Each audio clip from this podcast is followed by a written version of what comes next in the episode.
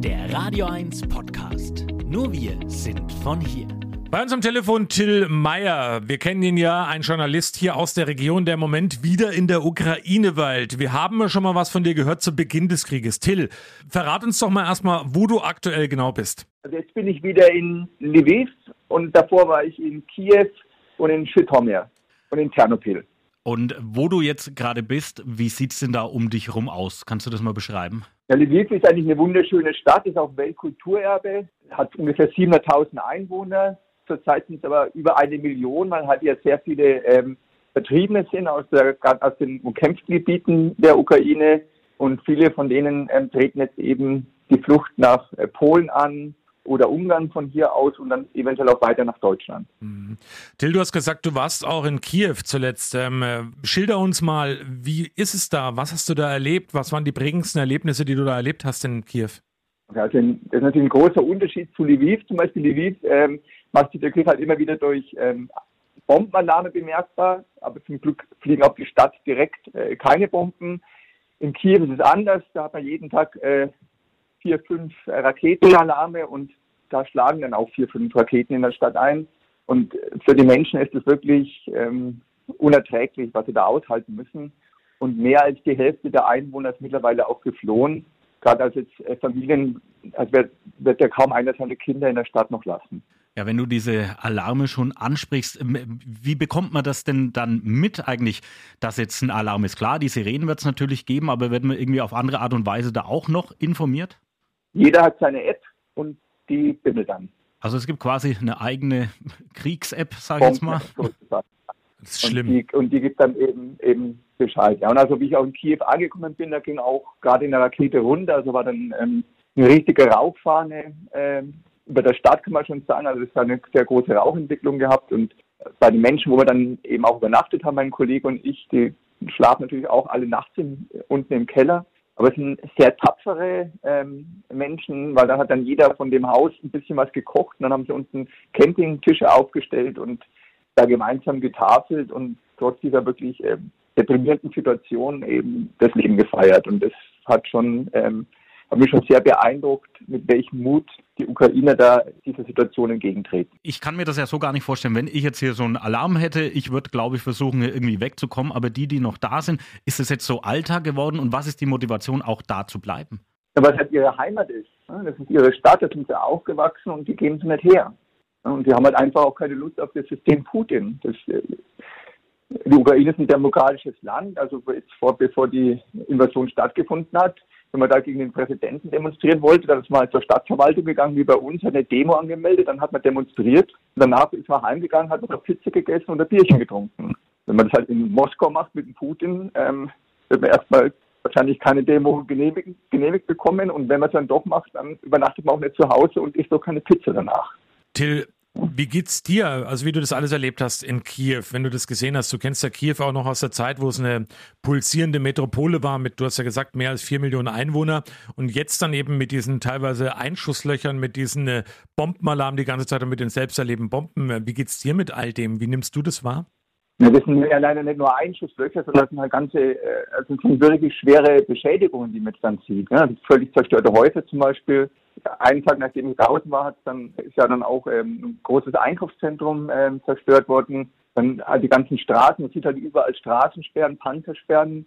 Jede Kreuzung ist abgesichert. Also die Menschen bereiten sich auch auf einen Häuserkampf vor, wenn es den geben soll. Im Moment ist zum Glück jetzt der, also die, die ähm, Offensive der Russen erstmals in Stillstand gekommen im, im Raum um Kiew. Also da kommen die Russen nicht weiter, weil halt der Widerstand zu stark ist von den Menschen. Mir selber geht es da natürlich nicht gut, weil ich, das ist ja ein Land jetzt, wo ich halt wirklich viele Freunde habe. Das ist jetzt eine andere Geschichte, als wenn ich zum Beispiel aus Afghanistan berichte. Da geht es natürlich auch nah und ich bin empathisch mit den Menschen, aber das sind für mich eben Fremde und hier sind jetzt eben Leute, die ich seit vielen, vielen Jahren kenne. Und es ist eine Stadt, die ich sehr lieb gewonnen habe, als wirklich eine spannende äh, Stadt auch ist. Und dann sieht man, wie sich innerhalb von so kurzer Zeit, wie so innerhalb von so kurzer Zeit das Leben von den Menschen völlig auf den Kopf gestellt wird und keiner weiß eigentlich, wie die Zukunft ausschaut. Dill, du selber, hast du in solchen Momenten auch Angst?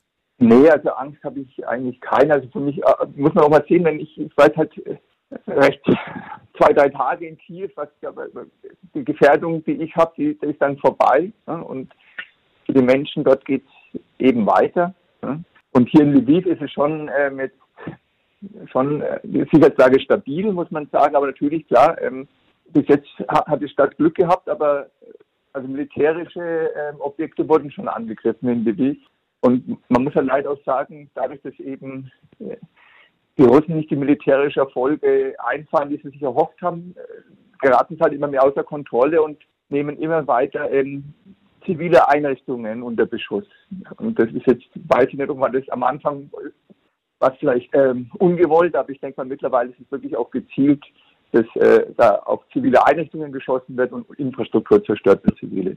Jetzt wird ja hier bei uns viel auf die Beine gestellt. Es gibt viele Hilfsaktionen, die in Richtung Ukraine dann gehen. Hast du das auch schon mitgesehen? Kommt das dann auch wirklich an? Das fragen ja auch viele, wenn ich jetzt irgendwelche Sachen spende, kommt es dann auch wirklich bei den Richtigen, die das brauchen, an? Hast du das schon mitbekommen? Also was ich halt mitbekommen habe, also ich bin mit dem Roten Kreuz, der mich bin unterstütze hier selber ein Projekt äh, seit vielen Jahren, das eben alte Menschen in Not äh, mit, mit Medikamenten versorgt. Also beim Roten Kreuz die Sachen, das funktioniert hier, auch das polnische Rote Kreuz. Also da haben Freunde von mir neulich was runtergeliefert. Das war dann allerdings auch wirklich vorher abgeklärt, also nicht einfach losfahren und irgendwas hinbringen. Das bitte, bitte nicht machen. Das muss wirklich dann abgeklärt sein.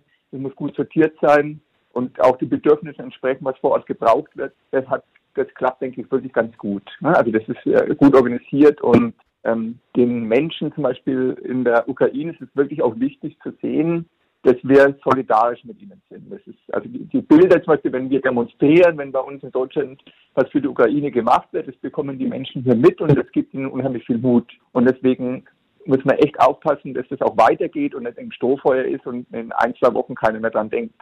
Mhm. Das wäre nämlich wirklich eine, das wäre verhängnisvoll, auch für unsere eigene Sicherheit.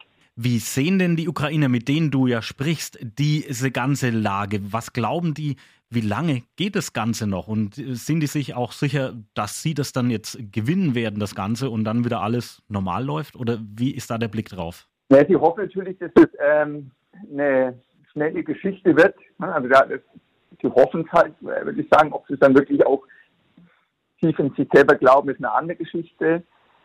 Aber die Einstellung von den meisten Menschen ist schon, die ich jetzt sehe, dass sie kämpfen wollen, dass die Sache gewonnen ist. Und dass sie da, und dass sie da jetzt ähm, sagen, also das ähm, hat auch keinen Sinn, eine Kapitulation bringt keinen Sinn, weil sie auch aus der Geschichte wissen, dass, die, dass das auch nie was gebracht hat. Ne? Also äh, sie haben halt äh, Russland immer als einen ähm, sehr machtgierigen Nachbarn erlebt in, in, in ihrer Vergangenheit und äh, jetzt sind sie ein eigenes Land. Ne? Jetzt haben sie ihre, ihre eigene Staatlichkeit bekommen, für die sie ja wirklich Jahrhunderte gekämpft haben. Und die werden es auch verteidigen.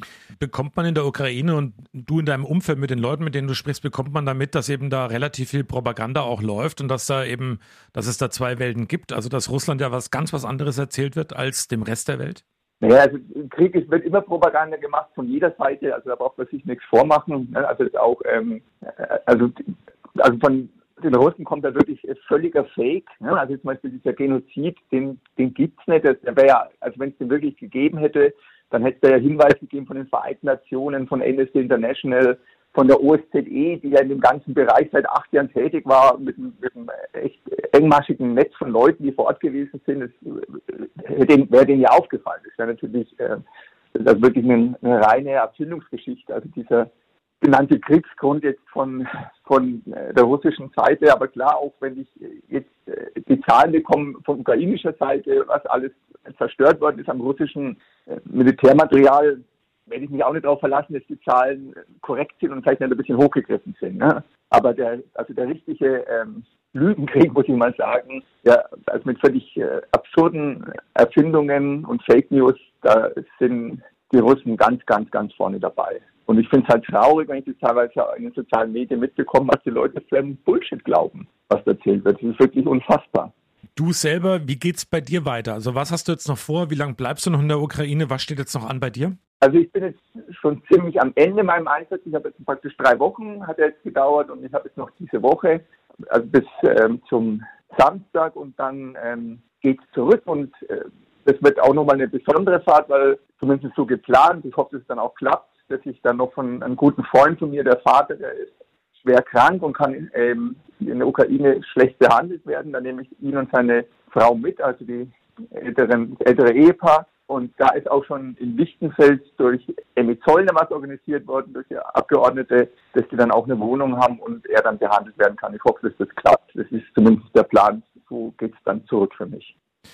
Till, Danke, dass du uns da mal mitgenommen hast und für deine Eindrücke da aus Lviv. Ähm, äh, bleib gesund, pass auf dich auf, das ist das Aller, Allerwichtigste und ähm, komm heil wieder zu uns ins Radio 1 Land. Ja, gerne doch. Schönen Tag noch. Danke, Till, und äh, alles Gute dir. Ciao. Ciao. Mach's gut. Tschüss.